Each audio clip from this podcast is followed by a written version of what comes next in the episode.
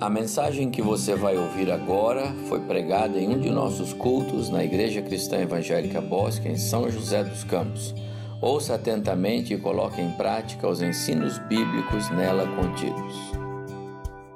Convidar os irmãos para que tomem as suas Bíblias e abram no mesmo texto que eu li pela manhã. Eu vou usar aquela mesma porção de Paulo, da carta de Paulo aos Filipenses, capítulo 1, verso 12. Vou usar o mesmo texto. Ah, quero continuar falando sobre a vida cristã na perspectiva de Cristo. A vida cristã na perspectiva de Cristo. Filipenses capítulo 1, verso 12. Quero que saibam, irmãos, que tudo que me aconteceu tem ajudado a propagar as boas novas, o Evangelho de Cristo. Pois todos aqui, incluindo toda a guarda do palácio, sabem que estou preso por causa de Cristo. E por causa de minha prisão, a maioria dos irmãos daqui se tornou mais confiante no Senhor e anuncia a mensagem de Deus com determinação e sem temor. Verso 20. Minha grande expectativa e esperança é que eu jamais seja envergonhado, mas que continue a trabalhar corajosamente, como sempre fiz, de modo que eh, Cristo seja honrado por meu intermédio, quer eu viva, quer eu morra, pois para mim o viver é Cristo e o morrer é lucro. O Senhor nos abençoe agora na exposição da Sua palavra. Se você esteve conectado conosco pela manhã e acompanhou a nossa reflexão na, na manhã de hoje, e foi nesse mesmo texto, vai se lembrar que esta carta, e eu falei isto, é considerada como uma, uma preciosidade entre as cartas escritas pelo apóstolo Paulo uma carta fraterna, amorosa e escrita para aqueles irmãos que formavam a primeira igreja cristã na Europa, a igreja que Paulo mesmo fundou durante a sua segunda viagem missionária. Esta igreja nasceu de um chamado sobrenatural que marcou a vida do apóstolo Paulo. Foi uma incontestável intervenção divina nos planos missionários do apóstolo e a sua equipe, de os companheiros com ele, que pretendiam descer para o interior da Ásia, eles pretendiam chegar mais para o norte da Ásia, e nós lemos isso lá em Atos capítulo 16. Mas Paulo e os seus companheiros de viagem foram confrontados, foram impedidos pelo Espírito de Jesus de seguir o plano missionário que eles haviam é, estabelecido.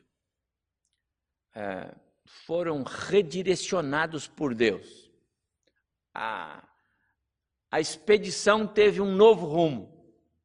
Foram guiados para a Macedônia. Atos capítulo 16.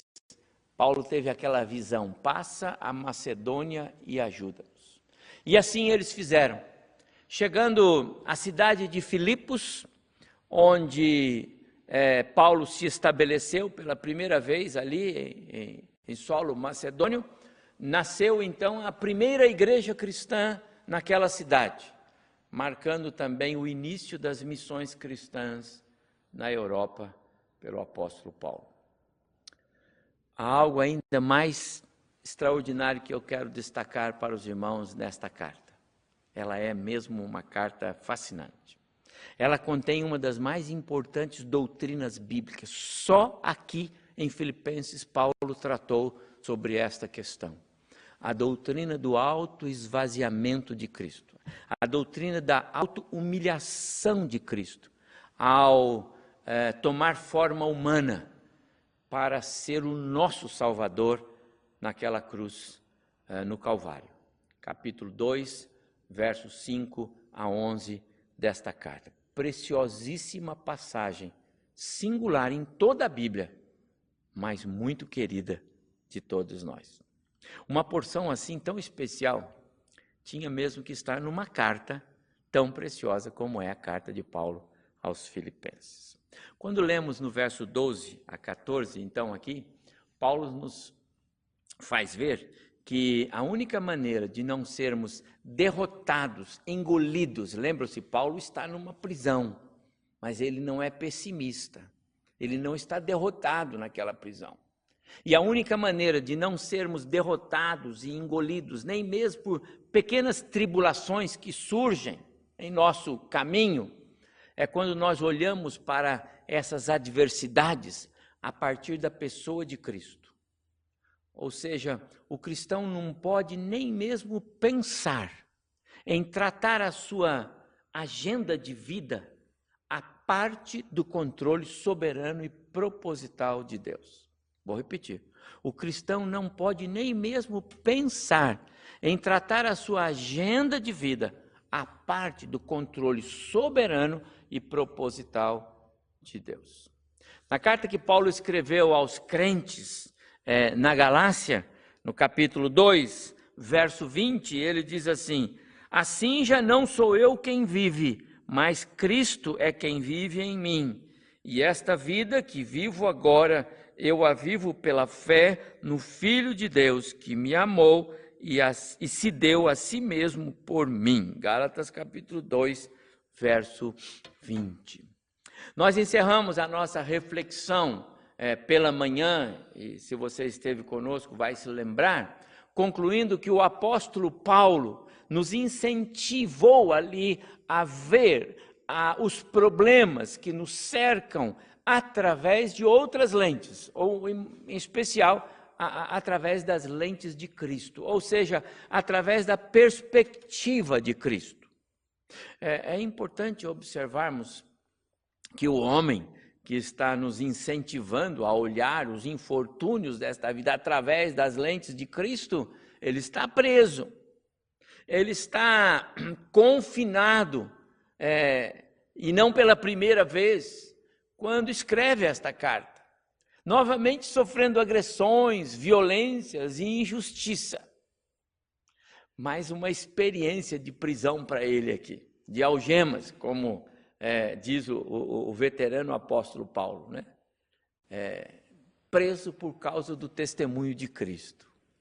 Paulo está numa quarentena forçada, mas com um detalhe: a, a quarentena que Paulo estava submetido naquela prisão, ainda que fosse uma casa, talvez preparada especialmente para esse fim, era bem mais severa e dolorida do que a quarentena que muitos de nós estamos vivenciando em nossos dias. E isso, evidentemente, por causa do cuidado misericordioso de Deus para conosco aqui. Mas mesmo, é, mesmo com os desconfortos, e, e apesar das privações daquela prisão, Paulo tem uma convicção absoluta do controle de Deus, rigoroso controle de Deus em tudo o que lhe acontece. É, é, justo lembrar aqui que ao longo do seu ministério, ele, o chamado apóstolo uh, dos gentios, Paulo foi submetido a extrema perseguição. Passou por açoites, prisões. Aliás, muitas prisões, como eu disse. Aquelas prisões eram quarentenas forçadas. E vejam que é, não eram quarentenas motivadas por uma pandemia como temos hoje, ou por um vírus, é? algo específico. Não. Eram quarentenas é, criadas pela, pela, pela maldade, pela crueldade daqueles que é, perseguiam é, o apóstolo. Contudo, mesmo naquele ambiente nada amistoso, Paulo encontra inspiração, motivação, forças para escrever esta belíssima carta que ao longo dos séculos tem abençoado a Igreja de Jesus.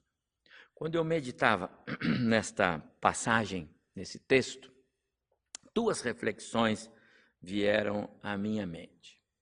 A primeira, e eu tratei pela manhã, Quais eram os segredos de Paulo para esse viver seguro e vitorioso, apesar das aflições ao redor?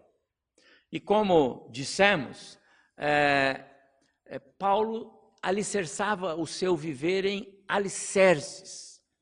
Paulo tinha algumas convicções que lhe ajudavam. Ele tinha convicção de servo, ele tinha convicção da soberania de Deus e ele tinha convicção de jamais ser desapontado pelo seu Deus. Esse tripé dava ao apóstolo um viver vitorioso e seguro, mesmo diante de tribulações, privações, prisões e até ameaças de morte. E vimos isso pela manhã, se você esteve conectado conosco. A segunda segunda reflexão que vem à mente nessa mesma passagem é que, e eu quero tratar agora, é que às vezes nós sofremos derrotas que eu penso são tão banais, não deveríamos sofrê-las. Então me veio à mente a seguinte questão: por que pequenos apertos parecem gigantes que vão nos derrotar? Se gigantes de verdade, Paulo enfrentou e os venceu. Por que pequenos apertos parecem gigantes para nós? A pergunta é: por que os, os alicerces de muitos, muitos cristãos, é, alicerces de muitas famílias cristãs, não resistem nem a um, um vento mais forte um pouco? Por que famílias sofrem tanto? Por que os cristãos sofrem tanto? Só quando acontecem, sabe, mudanças climáticas. Não houve temporal, não houve vendaval. Nem chegou a tempestade, e alguns lares já começam a desmoronar. Porque pequenos apertos parecem gigantes que vão nos derrotar. Creio que você já ouviu esta frase, está na, na internet aí em vários lugares, né? Justo quando a lagarta achava que o mundo tinha acabado, ela virou uma borboleta. Eu li esta frase eh, há um tempo atrás numa devocional daquela coleção preciosa Mananciais do Deserto. Eu tenho uma lá em casa, ela é da editora Betânia, edição 1975. Importante dizer isso. Esta, essa, essa edição que eu tenho lá, ela é de 1975. E esse, esse, esta frase está na página 15 daquela coleção Mananciais no Deserto. Diz respeito ao nascimento de uma borboleta. Durante o processo de transformação da lagarta, que vai transformar-se numa borboleta, ela tem de fazer um enorme esforço para sair da, do casulo. E ela o faz por um pequeno orifício. Enquanto ela é, é, contrai todo o seu, o seu pequeno corpo para que possa sair por aquele orifício, é, o sangue do seu corpinho é bombeado para a, a, os minúsculos vasos da, das suas asas. E, e esse bombeamento de sangue para aqueles minúsculos vasos é que vai garantir, que vai dar vitalidade, que vai dar vida às suas asas.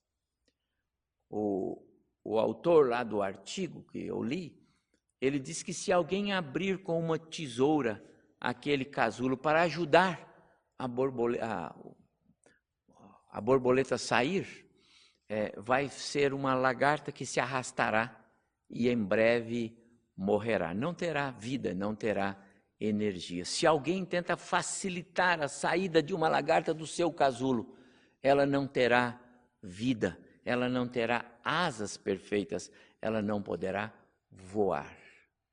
Amados irmãos, a sabedoria da natureza de Deus nos ensina que os apertos podem ser benéficos.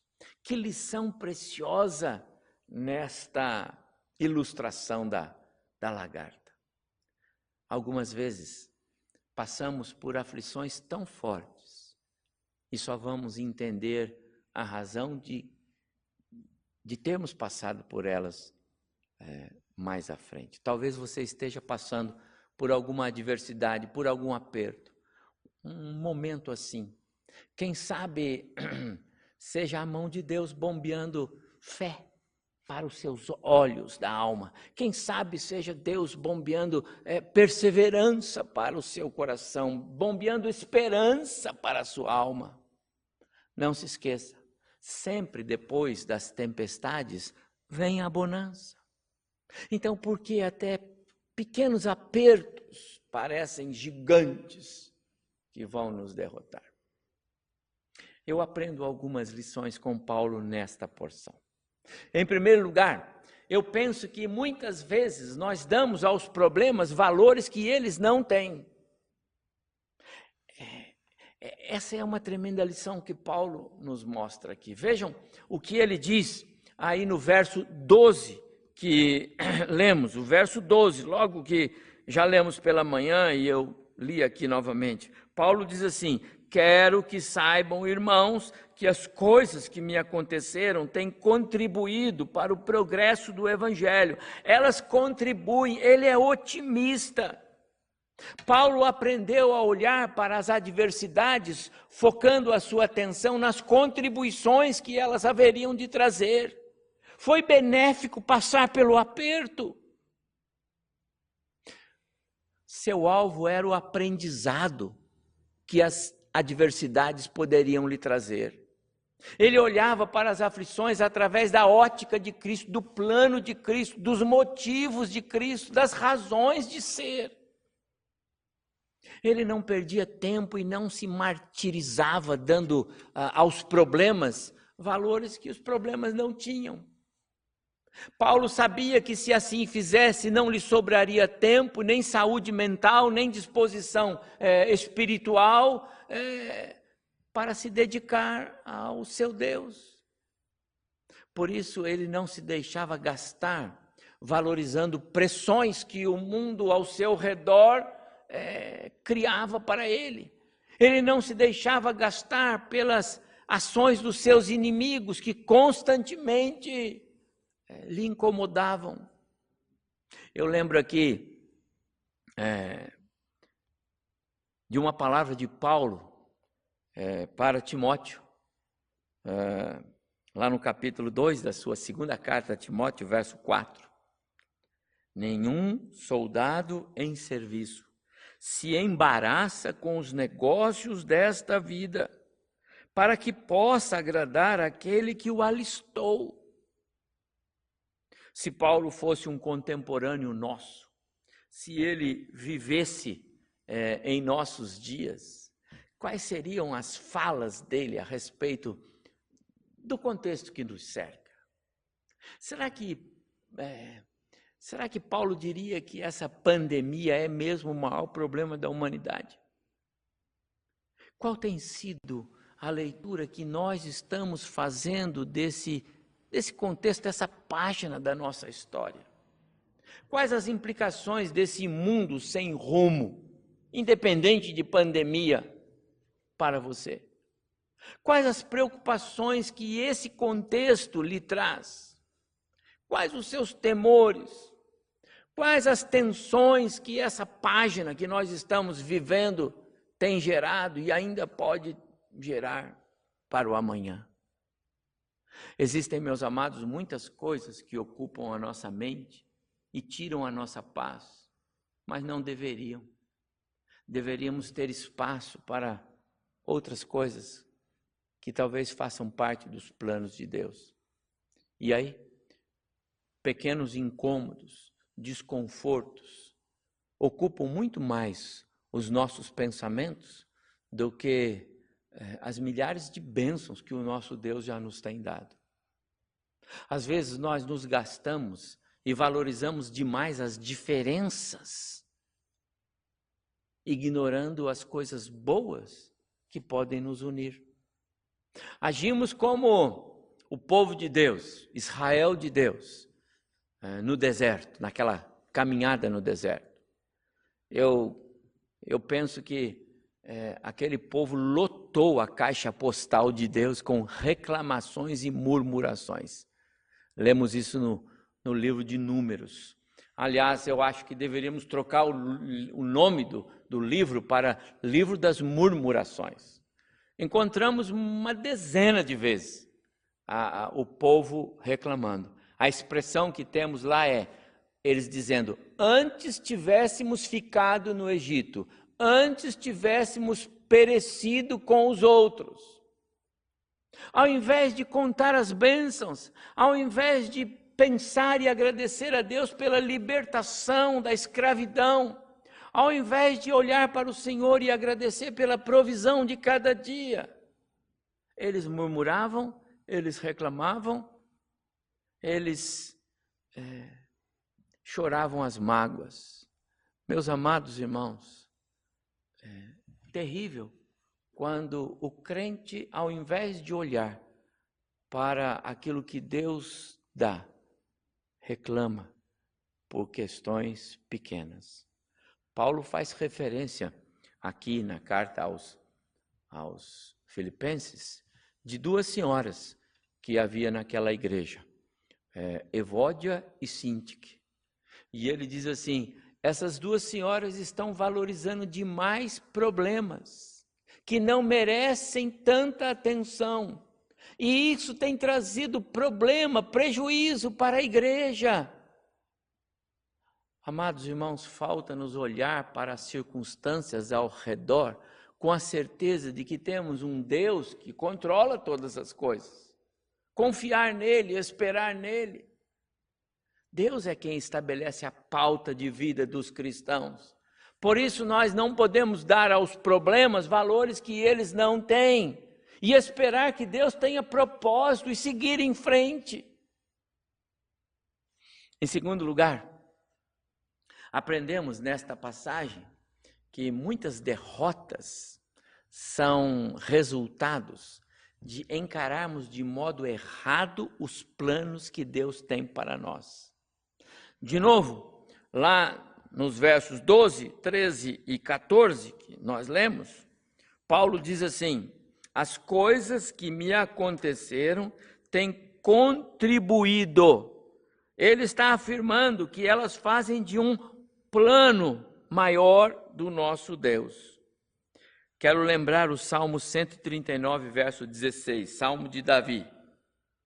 Antes mesmo de o meu corpo tomar forma humana, o Senhor já havia planejado todos os dias da minha vida Cada um deles estava registrado no seu livro antes de qualquer um deles existir. Meus irmãos, Deus está no controle, no centro. Jó, no capítulo 42, verso 2, diz: Os planos de Deus jamais se frustrarão. O que dava conforto e ânimo para Paulo naquela prisão era o fato de que ele conseguia enxergar Deus cumprindo planos eternos na sua vida, mesmo em meio àquelas adversidades que ele enfrentava. Essa compreensão era suficiente para o velho apóstolo. Eu lembro-me aqui da, das palavras de, de José, eu amo lembrar a história de José com seus irmãos lá no Egito. E uma das passagens que mais chamam a, minha atenção é o que é, está registrado por Moisés no capítulo 45 de Gênesis, quando José dá-se a conhecer aos seus irmãos.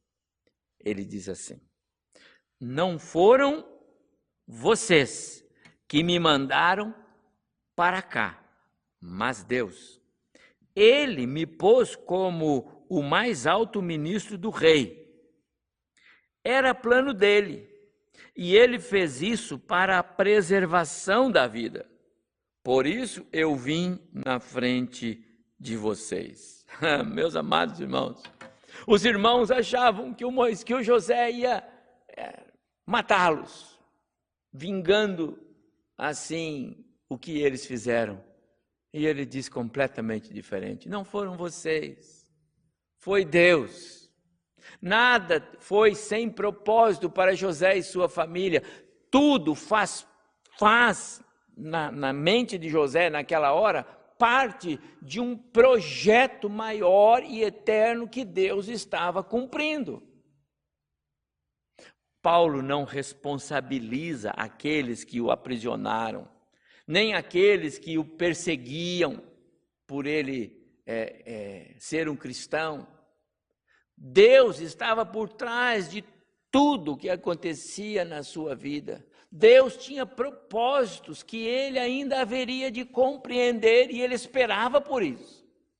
Enquanto isso, caberia a ele aproveitar cada oportunidade, anunciar o Evangelho, fazer o seu papel de evangelista, sem se deixar desanimar pelo contexto ao redor. Meu amado irmão, meu amigo, ter a certeza de que todo esse contexto que estamos vivenciando, em especial esse momento da nossa história, saber que tudo isso é, é, está dentro do controle absoluto do nosso Deus e que nada disso existiria se não fosse a permissão do nosso Deus, se não fosse algum propósito do nosso Deus, deve fazer toda a diferença para nós. Eu creio, como Paulo, Deus está no controle, Deus está cuidando. Essa convicção tem que fazer diferença para o nosso viver. Mas em terceiro e último lugar, aprendemos aqui que muitas derrotas e, que enfrentamos são resultados da nossa é, desatenção às maravilhas que Deus é, está fazendo, a desatenção da nossa parte a, a essas maravilhas que Deus faz. É, Deixe-me dizer, desatenção é, é uma forma polida que eu encontrei para dizer desinteresse da nossa parte, indiferença da nossa parte, negligência muitas vezes.